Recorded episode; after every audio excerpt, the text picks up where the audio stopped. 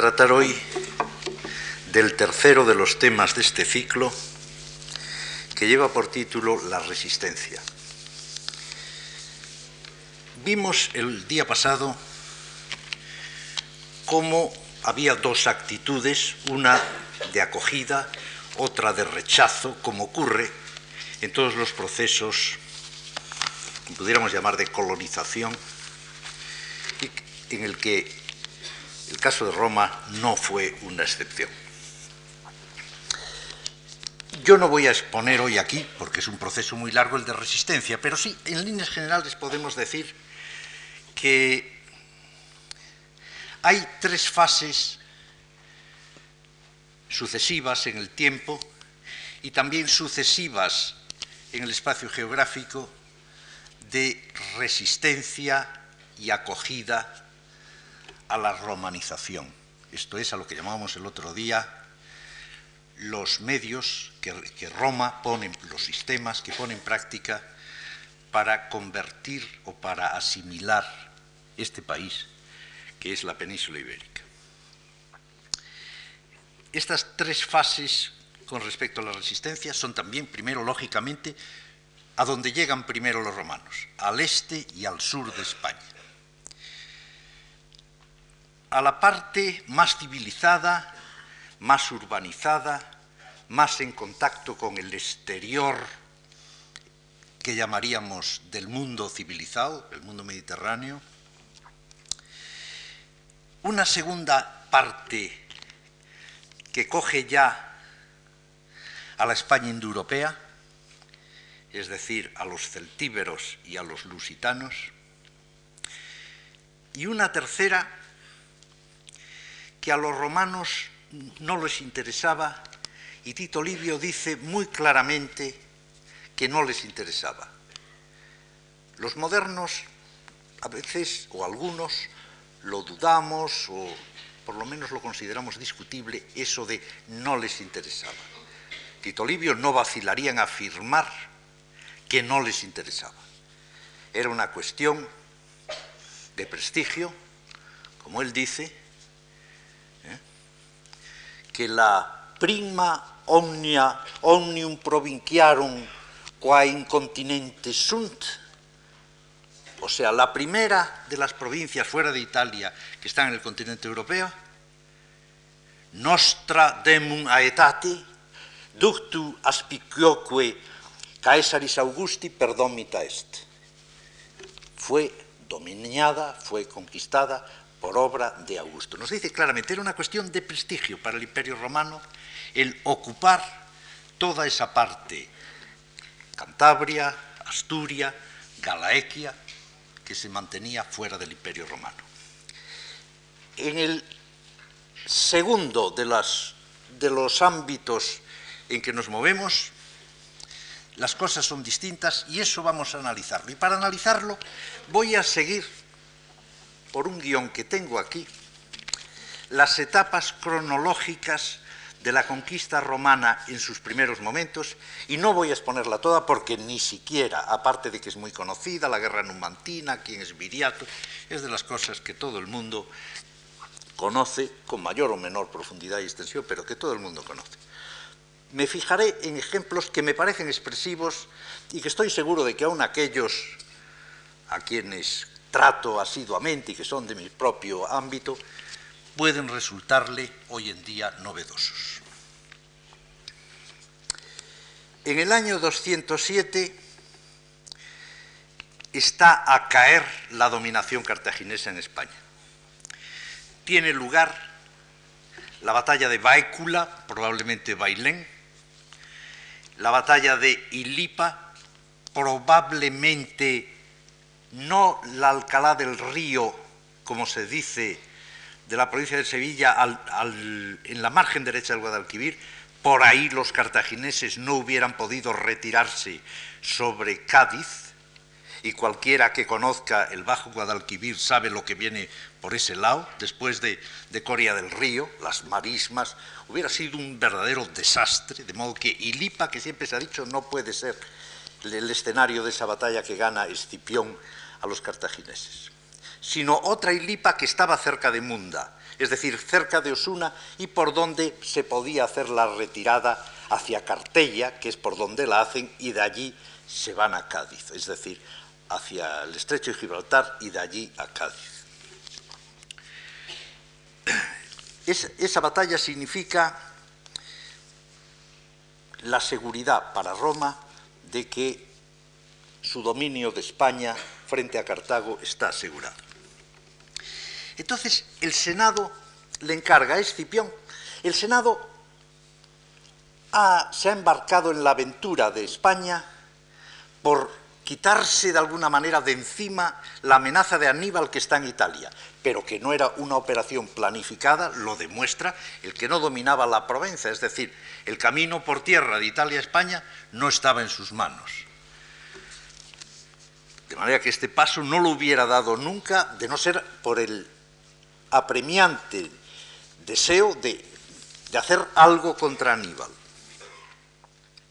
Entonces, nos dicen las fuentes que el Senado encarga a Escipión de arreglar los asuntos de España.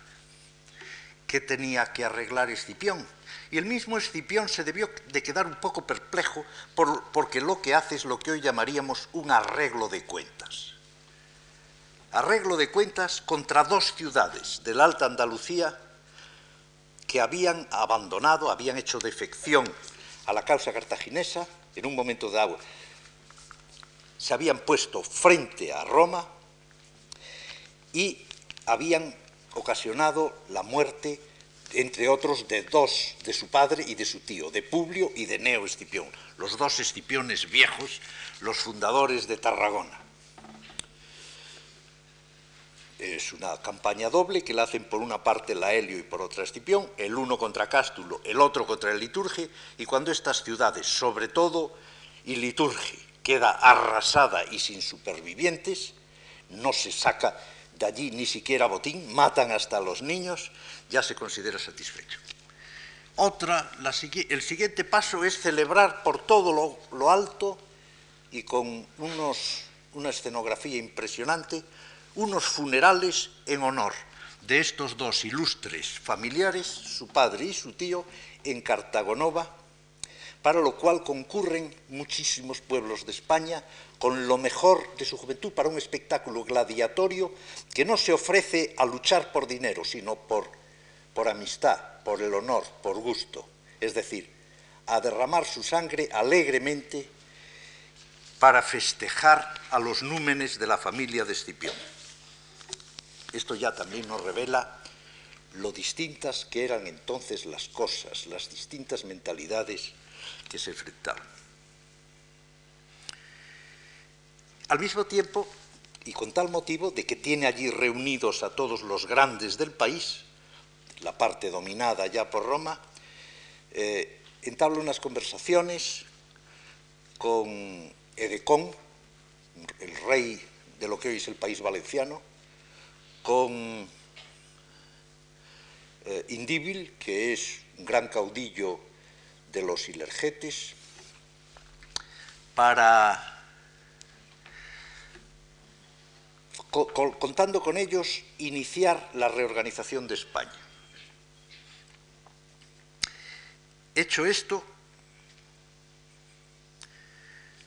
funda la ciudad de Itálica, esto es lo único que pudiéramos decir, bueno, aquí ya la política romana empieza a mostrar cierta eficacia. Funda Itálica con los soldados veteranos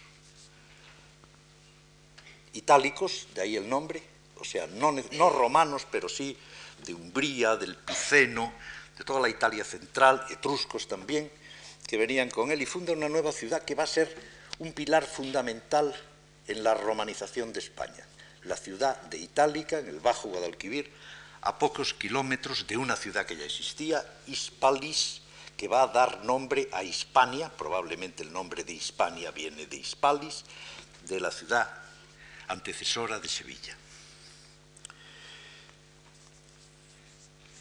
Que, que no tiene política de colonización Roma se ve en esto. Itálica queda como un si quisiéramos darle un nombre, ¿qué era Itálica? No era colonia, no era municipio. Esto se llamaba Conventus Civium Romanorum. es decir, una asociación de ciudadanos romanos que tienen en común la convivencia en un mismo sitio, pero no tienen derechos ningunos especiales. Ahora, servirán como factores, como elementos de romanización, lo que llamará Tácito muchos años después propugnácula imperii, fortines, lo que llamamos en América presidios, los presidios de la, de la hispanización de América. Pues Itálica nace así como un praesidium, acabará siendo muy importante, pero de momento no lo va a ser. De modo que no se ve que Roma tenga una política definida con respecto a España. Estas son medidas aconsejadas por las circunstancias, por el, orgullo personal de los escipiones, en el caso de estas represalias, o por eh, amistad.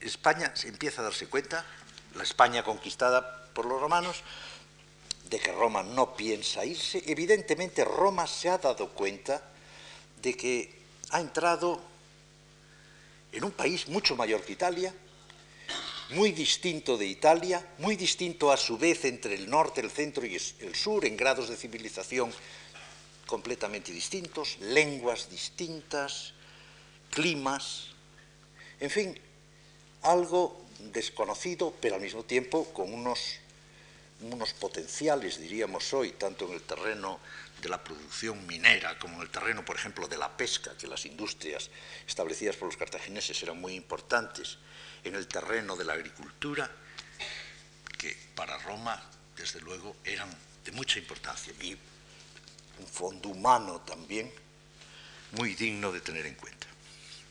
En este momento, o sea, en el año 206, hay una sublevación de los ilergetes que reprime con dureza no directamente o directa e indirectamente por los dos modos el propio Escipión y ese mismo año 206 regresa a Roma y continúa en ese año entrega Masinisa al rey de Numidia la ciudad de Cádiz, que era de los cartagineses. Los cartagineses han desaparecido de España y puede irse tranquilo Escipión. Del 206 al 197, en el año 197, sabemos que el Senado, por primera vez aparece la palabra provincia. El Senado, que aunque ustedes crean que es el gobierno de Roma, no es el gobierno de Roma. El gobierno de Roma son los cónsules, los pretores, que son del Senado, pero realmente el Senado es un cuerpo que se ha ganado de veteranos, como si dijéramos una tertulia de veteranos de la política, que con su saber y sobre todo con su entereza en la Segunda Guerra Púnica se ha ganado de tal manera la admiración y la devoción del pueblo y el respeto del pueblo romano que actúa como si fuera el Parlamento de Roma. Y oficialmente, según la Constitución romana, no lo es en absoluto. Pero el Senado ya actúa como si fuese el rey de Roma y habla de provincias divide España en dos provincias. Citerior le llamaban los romanos Hispania Quiterior a la España del norte del Ebro, a Cataluña y la parte de Aragón que corresponde a esa esquina del nordeste hispánico. Pero ahora amplía la provincia Citerior hasta coger en ella Cartagena, Cartagonova, que era la capital de la España cartaginesa. Y por ahí, o por un poco más al sur, no lo sabemos bien, parte con una diagonal la península y a una le llama Hispania Quiterior y a la otra Hispania Ulterior. Y ya, ya se habla, por lo menos Tito Livio habla de provincias. Aparece la palabra provincia, y ya llevaba Roma en España 20 años, pero esta palabra no la había usado hasta entonces. Es decir, emplea la misma palabra que emplea para, para Córcega, para Sicilia, provincia.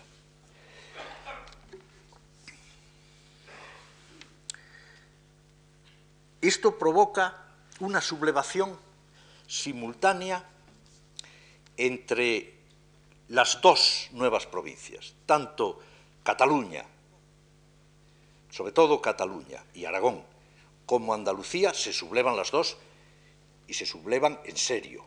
De modo que el decir que no pusieron resistencia porque estaban más civilizados, que se lee a veces en visiones superficiales de la historia de España, no es cierto. Lo que ocurre es que Andalucía, desde el año 237 que llega a Milcar, ha sufrido una verdadera sangría. Se ha quedado, lo dicen las fuentes, sin juventud masculina. Es decir, muertes de 30.000 jóvenes en un día o al mes siguiente, cantidades como estas, drenan totalmente las energías de un país. De modo que no es que no fueran imbelles maximi aventur turdetani, como dice Tito Livio, son los que tienen fama de menos belicosos los andaluces. Bueno, según como se mire, si se tiene en cuenta lo que pasó en Andalucía desde el año 237, se comprende que en el año 197 que estamos, 197 que estamos ahora, Andalucía no tenga energías para ofrecer una gran asistencia, pero con todo, Culcas y Lixinio, estos dos régulos de los turdetanos ofrecen una tenaz resistencia. No se le puede pedir más a Andalucía. Y lo mismo los ilergetes. Mueren Indíbil, mueren Mandonio, acaban con todas las cabezas pensantes y, como dije el otro día, gente que los catalanes, adelantándose a los demás, gente que tiene ya una concepción de la totalidad de España, de lo que puede ser España como Estado. Reges totius Hispaniae, dicen las fuentes que era la mentalidad en lo que estaban pensando tanto Indíbil como Mandonio. Pero este intento de liberación también se frustra y por tanto el movimiento queda sofocado. Al año siguiente, de todas maneras, en el 196, desembarca Catón como gobernador de España teóricamente, pero dice, en realidad, lo dice él mismo, no soy dueño más que del terreno que piso, pero trae un ejército consular tremendo, es el primer cónsul que viene a España como, como gobernador del territorio, y desembarca en Ampurias, que como Apoiquía, como establecimiento más aliota, está totalmente entregada a Roma, y inicia un movimiento de reconquista que primero supone el, nordeste catalán y después también baja a Turdetania, desde Andalucía sube por la Mancha hacia primero Carpetania, en Carpetania ataca a Segontia, o sea, a Sigüenza. Es posible, Schulten cree que llegó hasta Numancia, o sea, que llegó a penetrar en, la verdadera eh, Celtiberia en sentido estricto, en la Celtiberia ulterior. Eh, no tenemos seguridad, pero fue lo bastante hábil en su política para que sin éxitos resonantes pudiera decir que España quedaba en condiciones de ser gobernada. Viene a continuación una etapa que yo he titulado aquí en mi guion, etapa de los pretores grises en que España está gobernada por gente de menos categoría que los cónsules, ejércitos de la mitad de la cuantía de un ejército consular, que suele ser de 30.000 hombres, o sea, por tanto, con ejércitos de 15.000, y que gobiernan España del 194 al 180, 179 de las personalidades romanas que vienen de entonces, hay que citar en primer lugar a Publio Cornelio Escipio Násica, un primo carnal hijo de, de Cneo Escipión, primo carnal de Escipión el africano, que es un hombre que se hizo notar en Roma y en el mundo romano, y que es el primero que tiene contacto con los lusitanos los lusitanos han aprovechado lo que pudiéramos llamar el vacío de poder que se ha producido en la transferencia de los dominios de Cartago a Roma, porque en época de los Bárquidas, o sea, del 237 al 206, no les vemos molestar a nadie, pero ahora aparecen y además ya con un hábito casi periódico de invadir la parte, lo que llama tomar el drama de la España antigua. este contraste entre una parte de España urbanizada, civilizada, rica, con una economía sana, y una España que sin ser pobre hay muchas diferencias entre ricos y pobres, y hay pobres que lo son mucho. Entre estos están contingentes grandes de los lusitanos, contingentes grandes de los celtíberos. Ha debido de haber unas circunstancias eh, alimenticias o alimentarias, sanitarias, etcétera, que han hecho que la, la mortandad infantil haya disminuido muchísimo y proliferan grandemente estas poblaciones, tanto del, Atlántico como del centro de España. De manera que hay continuamente excedentes de población que, que buscan, como sea, y generalmente con la violencia, modos de vida. Por tanto, con Escipio Násica es con quien primero chocan los lusitanos, como representante de Roma. Tiene la suerte, porque si no, no hubiera ganado la batalla, de encontrar a los lusitanos formando una larga columna que se desplaza desde Andalucía hacia Lusitania, los alcanza por la zona de Ilipa, vuelve a salir la palabra Ilipa, y no sabemos si es la zona de Osuna o la zona de Alcalá del Río, porque había dos Ilipas en estos lugares. El caso es que en uno de ellos cae sobre la columna, están luchando todo el día y, y al final los, los romanos consiguen poner en fuga a los lusitanos. Dice que entorpecidos por la gran cantidad de acémilas cubiertas de botín cargadas que llevaban, que les entorpeció la maniobra y les impidió realizar el contraataque de la forma como lo hubieran hecho en otras circunstancias. Total, un éxito que se apunta Esquipio Násica en, en estos años de los pretores grises. Marco Fulvio Nobilior, a quien veremos luego, va también a Andalucía y logra subir de ahí, es el, aparece Toledo en la historia con él. Llega hasta los carpetanos y ocupa la, la ciudad más importante de la Carpetania, que era Toletum. En tercer lugar, Lucio Emilio Paulo, entonces pretor, no cónsul, pero luego sería famosísimo. Lucio Emilio Paulo o Paulo Emilio por su victoria del año 167 sobre Perseo de Macedonia. Estamos ahora todavía en las décadas anteriores y Paulo Emilio no es célebre. Sufre un serio revés en Ilugo, que probablemente está por Cástulo, quizás sea en Liturgi, en la Alta Andalucía, en la cuenca del, Guadalbullón, o sea, cerca de Mengíbar, y un, serio descalabro, pierde muchísimas tropas, pero se resarce de ellas, de esa pérdida al año siguiente, venciendo a los lusitanos en Astarregia, al lado de Jerez. Eh, Paulo Emilio tiene mucha importancia en la historia de España. Tenemos de él el primer edicto de un imperator, o sea, de un jefe, de un gobernador, aunque sea militar, porque concede a los que eran siervos de los astenses de, de Astarregia, de esta ciudad que he citado, con los que probablemente había llegado a un acuerdo de que si se oponían a sus amos dentro de la propia ciudad, les compensaría después, les concede la libertad y los establece donde ha aparecido este decreto, en la Turris Lascutana, o sea, por la zona de la desembocadura del Guadalquivir Guadalete.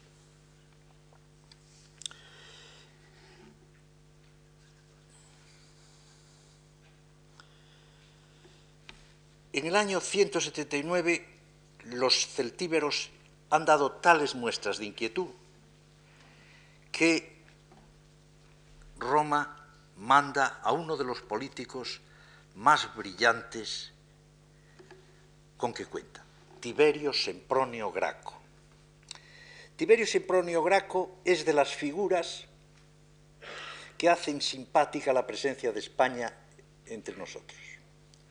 Porque aunque nosotros en estas luchas nos pongamos de parte de los celtíberos, la verdad es que yo estoy hablando un latín evolucionado y ustedes lo hablan normalmente.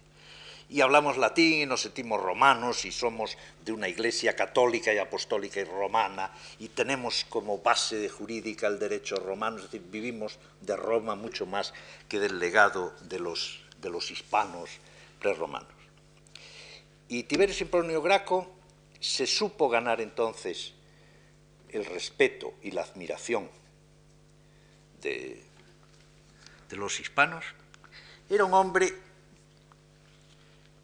yo me considero de derechas y, entiendo que Tiberio Graco era más bien de izquierdas, o sea, podía no tenerle simpatía, pero a pesar de eso se la tengo. A él y a sus dos grandes hijos, grandes revolucionarios, que fueron Tiberio Sempronio Graco, el, tribuno, asesinado años más tarde, y su hermano también asesinado, Gallo Sempronio Graco, los, conocidos en la historia de Roma como los Gracos de los años 30. Tiberio Simponio Graco estaba casado con una hija de Escipión el africano, con Cornelia. Pero era muy distinto, de una mentalidad muy distinta de Escipión el africano. Creía que Roma seguía una norma, que Roma, la Roma clásica, la Roma imperial, tendrá a gala exhibir. Parcere subjectis et develare superbos. Esa es la máxima política de Roma contemporizar con los humildes, con los no soberbios y en cambio decapitar, combatir a los soberbios, a los altaneros, a los prepotentes. Y viene en efecto en España, primero hace la guerra, como, hace, como nos contaba Agrícola el otro día, primero hace la guerra, demuestra que puede ganar una guerra, contra los celtíberos. Su mayor éxito lo tiene en un pueblo que se llama Carabis, cerca del Moncayo, pero luego alardeará de haber conquistado 150 ciudades. Bueno, como dirá Posidonio, con tono de risa, le llamaba ciudades a los fortines que había en el campo, a los castella del campo. El hecho es que logra primero afirmar su, su poder y después cambia de política y busca la paz y el arreglo con los pueblos a quienes ha sometido. Y este arreglo lo hace, siempre se recordarán aquellos pactos, con tres condiciones. Primera, pagarán un estipendium. por ejemplo, en Sicilia se hace en especie, las, las contribuciones se pagan en especie. Los los pueblos hispánicos parece que están en condiciones todo de pagar en dinero. Generalmente, vamos, plata, en plata. Después, proporcionar auxilia, es decir, tropas auxiliares para el ejército romano.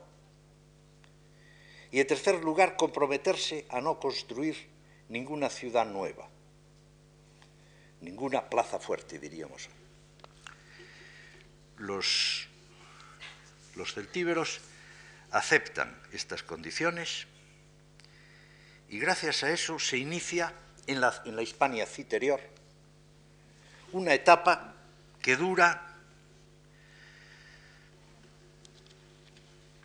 desde el 179 al 154,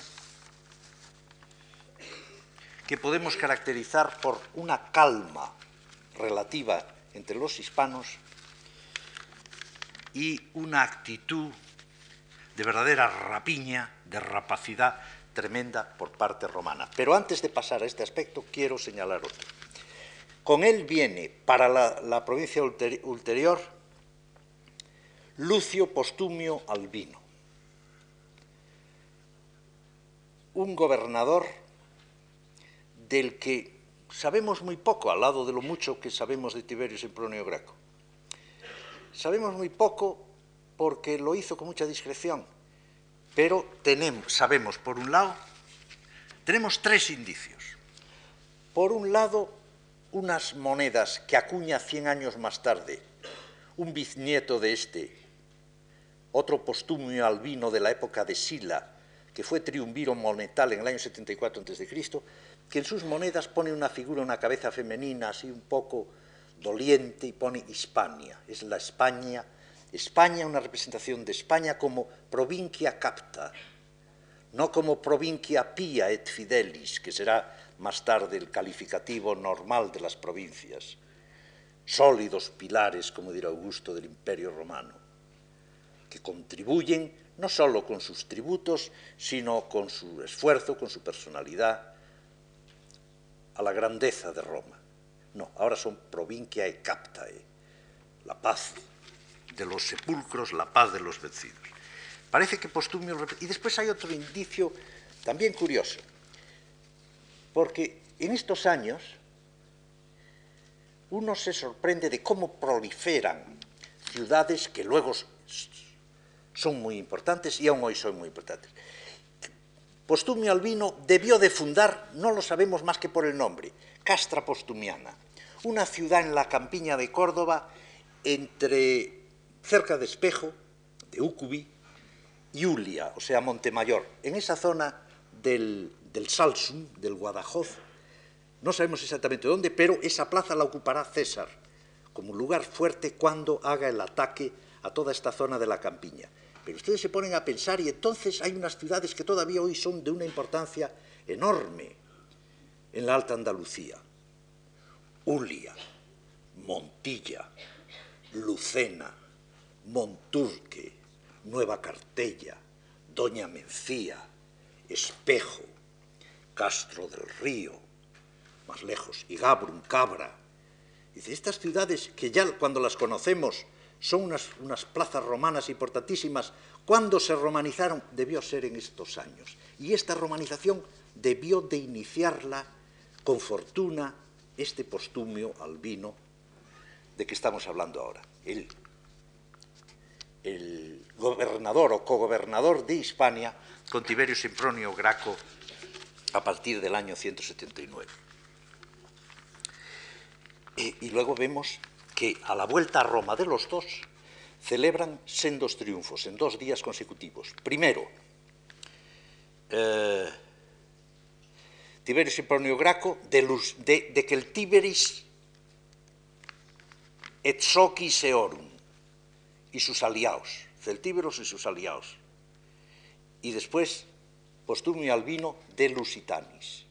De modo que estuvo combatiendo a los lusitanos desde la Alta Andalucía al mismo tiempo que realizaba esta labor de organización, de establecimiento, de afirmación de la soberanía romana, al mismo tiempo luchando con los lusitanos lo suficiente para que se lleven unas cantidades bastante respetables. Eh, Tiberio, Tiberio Sempronio, 600 libras de plata, y eh, Postumio Albino 400, 300 libras de plata. Decíamos que después vino una época de tranquilidad de bastantes años, pues desde el año 177 al, al 154, fíjense ustedes que son casi, casi 25 años, casi un cuarto de siglo, que, Roma y las fuentes nos van a decir muy poco de estos 25 años. Primero porque no hubo conflictos y a Roma le interesa en ese momento más la historia interna. No nos dice, por ejemplo, cómo los españoles están aprendiendo latín, pero el hecho es que cuando termine esta fase, o sea, en el año 154, los españoles de todas estas dos partes, o sea, Andalucía y Levante por un lado y Celtiberia por otro, se defienden en latín muy bien, pueden incluso hablar uno de ellos en el Senado romano sin hacer el ridículo. Tiene clientes, amigos en Roma, es decir, tiene una casa en Roma a donde ir cuando va a Roma.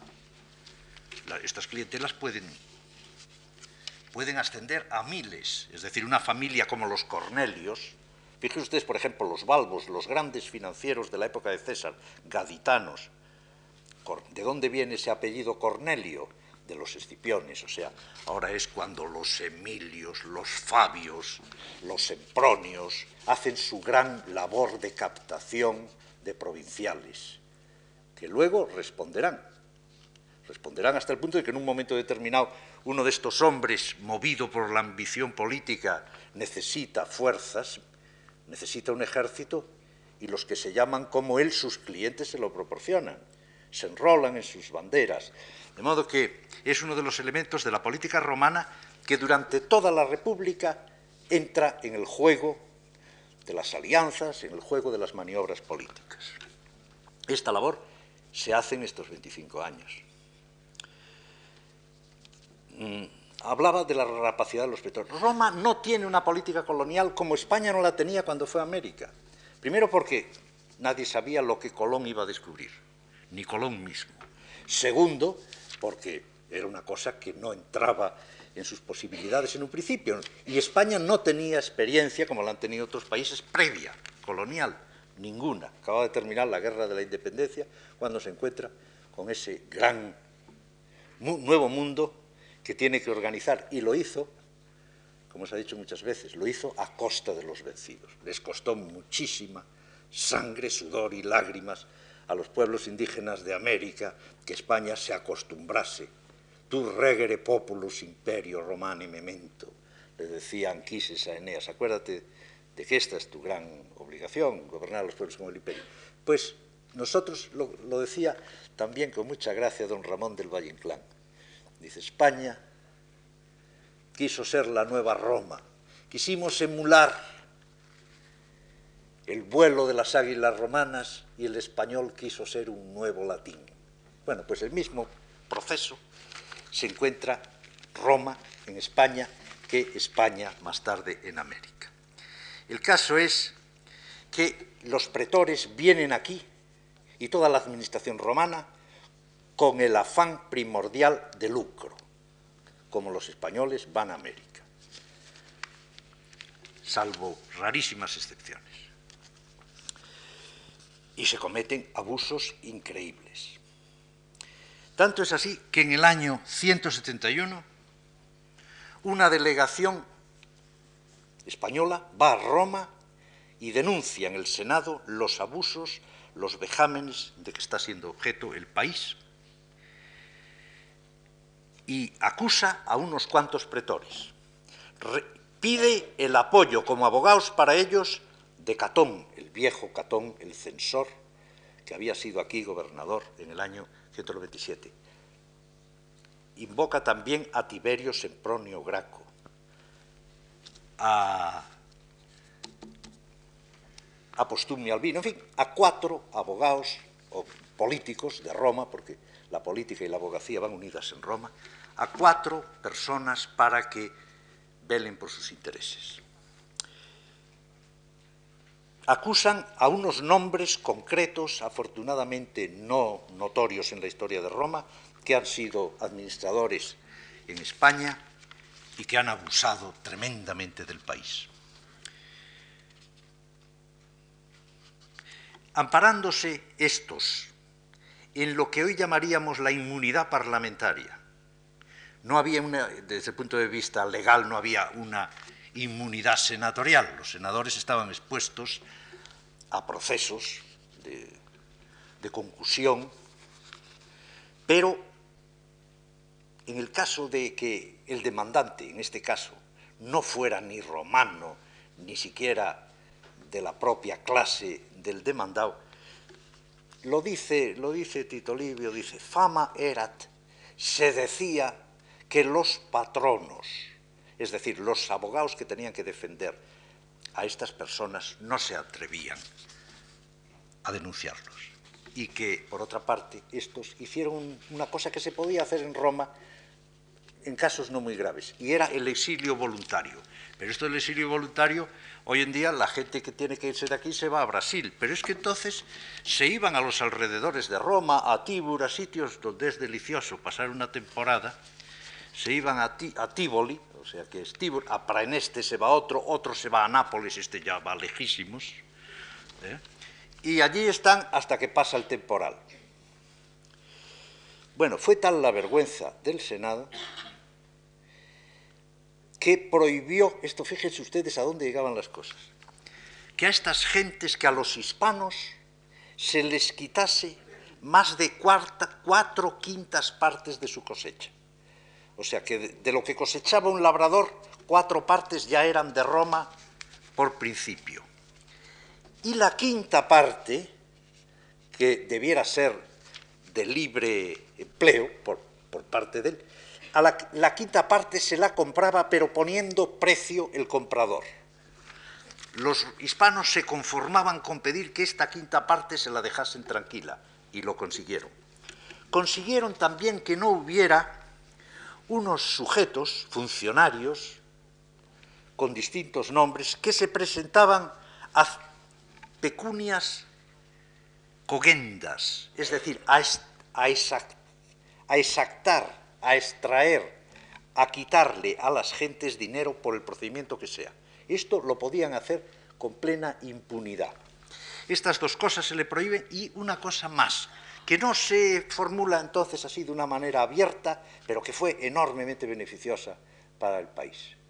Dejar en suspenso las obligaciones de tropas auxiliares, de, estipendio, de una manera, o sea, la contribución, suspensión de las contribuciones regulares, suspensión del estipendio y, y nada más. O sea, quedaba de, de los pactos de Graco únicamente la tercera, no hacer ciudades nuevas. Al amparo de esa situación beneficiosa que se produce a partir del año 171, las poblaciones empiezan a prosperar, a ampliarse. También ustedes imagínense lo que hay ahora de romanización, contacto con muchos romanos que van, que vienen, que pasan. De tal manera que las ciudades empiezan en Celtiberia a hacer un a dar un paso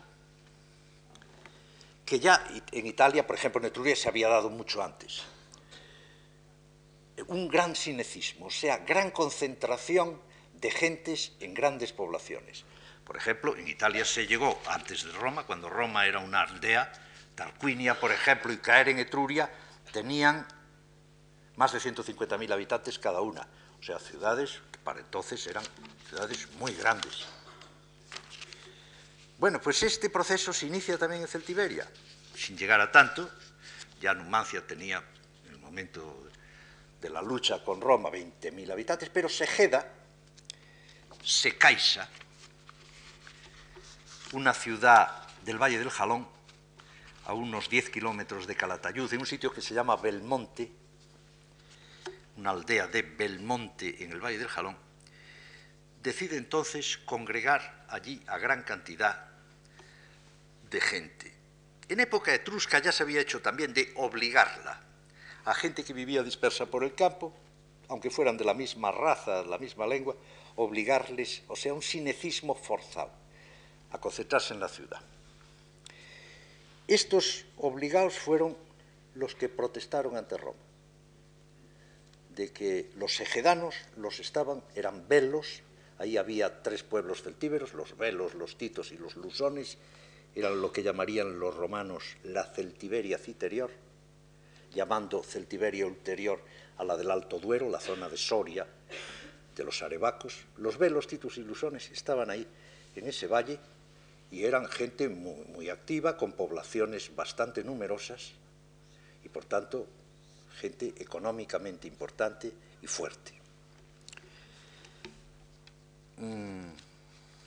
Y estos son los que apelan a Roma, los que no están conformes, los mismos velos que no están conformes con ese cinecismo, porque a lo que por las medidas que nos dan los romanos se trataba de construir un cerco de murallas de 8 kilómetros de largo, que es casi la longitud o la, la extensión que tenía la Roma del Septimontium. Roma se alarmó, mandó inmediatamente una delegación, una embajada, que les anunció a los velos que ya por de pronto además quedaban en suspenso todos los beneficios que les habían otorgado últimamente. Es decir, que a partir de ahora iban a pagar estipendio y iban a tener auxilio. Y los egedanos dijeron que sí, que estaban dispuestos, que estaban dispuestos, pero que ellos no estaban infringiendo el Tratado de Graco, puesto que no está, el tratado, el pacto decía ciudades nuevas y aquello no era una ciudad nueva. Entonces, los romanos decían que si aquello no estaba en la letra del tratado, estaba en el espíritu del tratado. Ampliar una ciudad equivalía a construir una ciudad nueva.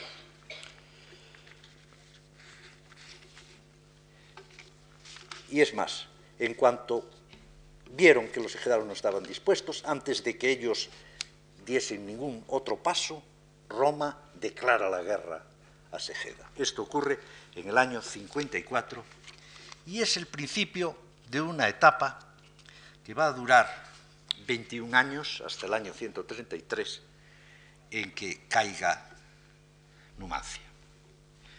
Ahora, yo me voy a centrar en lo que me queda de tiempo en estos pocos años para que veamos algunos de sus aspectos, que más o menos es el mecanismo de lo que luego se va a repetir y repetir hasta el final.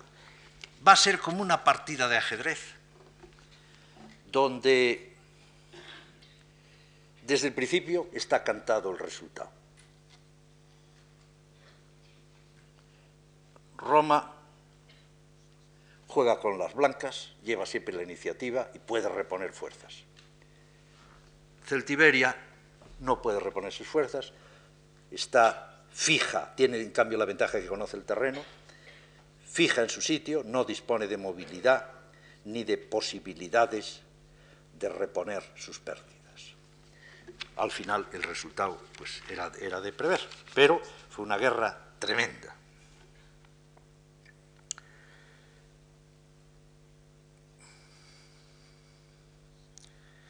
Este conflicto no se hubiera declarado si no son los propios velos los que lo suscitan. Probablemente Roma no hubiera hecho nada. Esta cuestión de Segeda hubiera pasado inadvertida y no constaría siquiera en la historia. Pero fue el casus belli por el que se declaró la gran conflagración.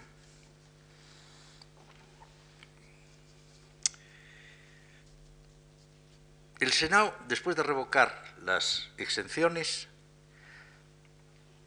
declara la guerra y manda a un cónsul con un ejército consular. Marco Fulvio Nobilior, a quien habíamos visto actuar en la Bética unos años antes como pretor, viene ahora como cónsul. Los egedanos no están preparados para esa guerra, no la esperaban tan pronto, ni siquiera han preparado a sus aliados y entonces deciden abandonar la ciudad, paso muy, muy duro, muy lamentable, y buscar refugio entre los arebacos. Es decir, se van a Numancia. Caro, que era su jefe, hizo una defensa magnífica de los intereses de Segeda y alcanzó tal prestigio que al llegar a Numancia él va a ser el jefe también de los numantinos. Es una figura simpática del, del patriota, del hombre de Estado que surge de la nada que se improvisa, pero que es enormemente eficaz. El día 23 de agosto, día en que se celebraba en Roma la fiesta de las Vulcanalia, el mes de agosto es el mes de los grandes incendios en los campos, en los graneros, en los incendios de verano, por tanto había que tener propicio al dios del fuego. Con ese motivo se celebraban en el foro al lado del Senado, en un sitio que todavía hoy vamos, conocemos como el Vulcanal, esta fiesta en honor de Vulcano. Bueno, pues aquel mismo día, 23 de agosto, sufrieron los romanos de Marco Fulvio Nobilio, en el valle del Valdano, que va por el norte de Numancia, un descalabro de tal naturaleza que el día 23 de agosto fue declarado dies ater, día negro, día nefasto en la historia de Roma. Lo mismo que el día de la batalla de Lallia, en que Roma perdió su ejército frente a los galos, y el día de la batalla de Cannas, en que perdió sus ejércitos consulares frente a Aníbal. O sea, el tercer dies ater que hubo en Roma fue el día de la derrota del Lallia frente del Valdano frente a los numantinos se perdieron 6.000 hombres muertos de ciudadanos romanos, que es una legión completa. Se, se perdieron muchísimas armas, pertrechos, acémilas, Esto lo pagaron los numantinos con bajas también, no tantas, pero muchas, y lo que es peor, la muerte de Caro. Muerte de Caro, que significó una gran pérdida, pero que este hombre fue desde entonces tan sonado, su nombre, que hubo muchísimos caros y hay muchísimos caros. Yo hace poco, preocupado por este problema, cogí la guía de teléfonos de Madrid y hay 300 abonados que tienen el apellido Caro, más de 300 creo, quizá 350, tantos como días tiene el año, que viven solo en Madrid, de modo que todavía hay muchísimos, pero en la antigüedad había muchos más. Tanto es así que había linajes enteros. Uno, por ejemplo, de que tenemos en Muro de Agreda una inscripción en un sitio donde los hispanos dedicaban su nombre y sus cosas a los dioses, uno que, nos, dice lo siguiente, en celtibérico, ¿eh? fíjense bien, en celtibérico, Turos carorum, o sea, Tiro de los Caro, de la familia de los Caro, o sea, un genitivo de plural igual que en latín, Huiros, huéramos. Huiros es como se dice en celtíbero varón, vir en latín. Y huéramos es la palabra Mm, equivalente a, a, sumus. Podríamos decir superbus, pero la palabra superbus, soberbio, porque sería la misma hipéramos en, en indoeuropeo, la palabra superbus tiene connotaciones que no tiene la palabra eh, en lengua celtibérica. Dice Tobar con mucha gracia, dice, a los extranjeros les molesta muchísimo ahora que, van conociendo la lengua celtibérica, ver que los celtíberos hablaban una lengua indoeuropea. Y les molesta porque quieren que los españoles tenemos que ser vascos, iberos, mediterráneos. Dice, gente que son amigas nuestras, quieren mantenernos así. Porque si dijéramos, son enemigos, no, pero nuestros amigos, ¿qué dirán los que no lo son?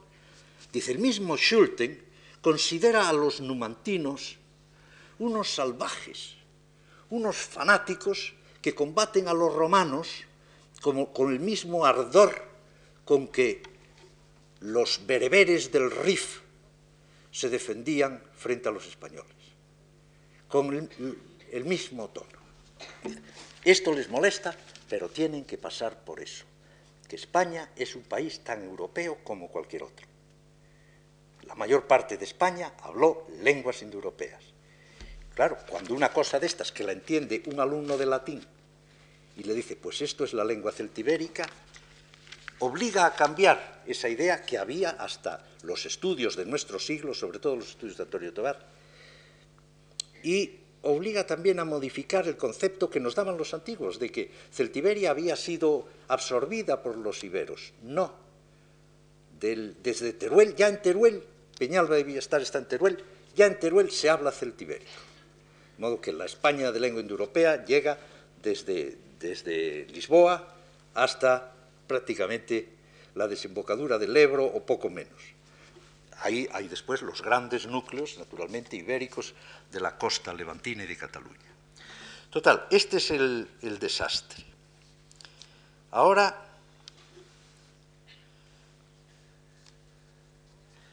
Nobilior, que ha sufrido ese descalabro, se retira a seis kilómetros de Numancia, a un sitio que lo excavó Schulten, que se llama la Gran Atalaya, y pone allí su campamento. Cuando se sabe que los romanos han sufrido aquel desastre, pierden la Celtiberia Citerior, una plaza fundamental para ellos, que era Oquilis, Medinaceli probablemente, que estaba en manos romanas, abandona la causa romana y se entrega. Y por tanto, los romanos no pueden retroceder no pueden salir de la ratonera en que se han metido por el Valle del Jalón. Tienen que dar la vuelta por la carretera de, que lleva al Ebro, que acabaría en Borja, en la provincia de Zaragoza, mucho más al norte. Y ahí están a cierta distancia de Numancia, seis kilómetros, y además los numantinos no los ven, que es una ventaja. porque Nobilior no quiere hacer nada hasta recibir los auxilios que le va a mandar Masinisa, el rey de Numidia, que es aliado de Roma. Ahora, Masinisa manda efectivamente, la batalla la perdieron en parte por una deficiencia de la caballería romana, que iba a retaguardia cuando los celtíberos atacaron la columna, y por otra parte porque Roma no tenía ni tuvo nunca una buena caballería. Siempre tuvo que buscarse caballería ibérica, númida, en Grecia la caballería de Eumenes, por ejemplo, de Pérgamo, la caballería de los macedonios. El ejército romano era un ejército de infantería. Por tanto, se da cuenta de, de esta carencia y espera a que llegue la caballería númida que manda a Masinisa 300 caballos y vienen además 10 elefantes. Y entonces provoca a los celtíberos y los celtíberos le salen en línea, nada de guerrillas. Y Schulten, cuando se encuentra con estos textos, dice que son interpolaciones, que está mal contado, que los, los, iberos y los celtíberos no sabían luchar como el ejército romano, en formación. O sea, que eran guerrilleros, tropas ligeras, lo mismo que se dice que son, tenemos que ser vascos, los españoles pues tienen que ser pequeñitos, ligeros, pues, de poco peso, muy, muy frugales, muy poco comilones, morenos, claro. En fin, es el tipo, ¿no? Pues también en la guerra, pues hacen la guerra, son la guerra de guerrillas, como Viriato la hace efectivamente, es un gran maestro en la guerra de guerrillas. Pero no, señor, los celtíberos se enfrentan de nuancia, se enfrentan en línea con los romanos. Se han romanizado tanto que saben formar sus tropas, y ya antes con los cartagineses también, como los ejércitos de los países civilizados. Entonces, había preparado una estratagema nobilior que dio resultado, y era que se separaran las fuerzas y apareciesen de repente los elefantes. Los iberos que nunca habían visto elefantes vuelven la espalda y se encierran en Numancia. Pero Nobilior, en vez de suspender allí la operación, pretende llevarla contra las murallas y entonces entre las muchas cosas que ocurren, una piedra lanzada por los numantinos hiere, lastima gravemente a un elefante y éste se vuelve contra los romanos, enfurecido, lleno de, de dolor, de rabia, de pánico, y arrastra consigo a unos cuantos elefantes más. Los celtíberos hacen entonces la salida, matan tres elefantes y, matan a 4.000 soldados de Nobilior. De modo que del ejército consular ha tenido Nobilior en poco espacio de tiempo 10.000 bajas y muchísimos heridos. Cuando entregue su ejército al año siguiente no, le quedarán de los 30.000 hombres más que 12.000 relativamente sanos. Porque entonces, cerrado el camino de la Celtiberia Citerior y probablemente los los numantinos que se han dado cuenta de dónde tiene ahora el campamento, le han cerrado el otro, total que Nobilior se decide a pasar el invierno en Celtiberia, a 1200 metros de altura, en la estepa soriana, un invierno que además va a ser rigurosísimo. La palabra nieve se habla continuamente, pero falta de combustible, falta de alimentos, no solo mueren la mayor parte de las acémilas de que dispone el ejército romano, sino muchísimos hombres, otros se enferman, en fin, un verdadero desastre. No puede evacuar el territorio Nobilior hasta la primavera del año siguiente.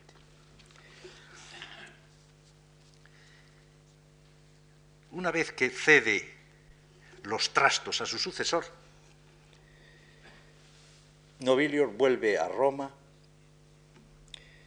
con muchísimos heridos, ha habido muchísimas pérdidas, y Celtiberia adquiere entonces una fama que no, ya se lo imaginarán ustedes y ya se imaginarán también las consecuencias.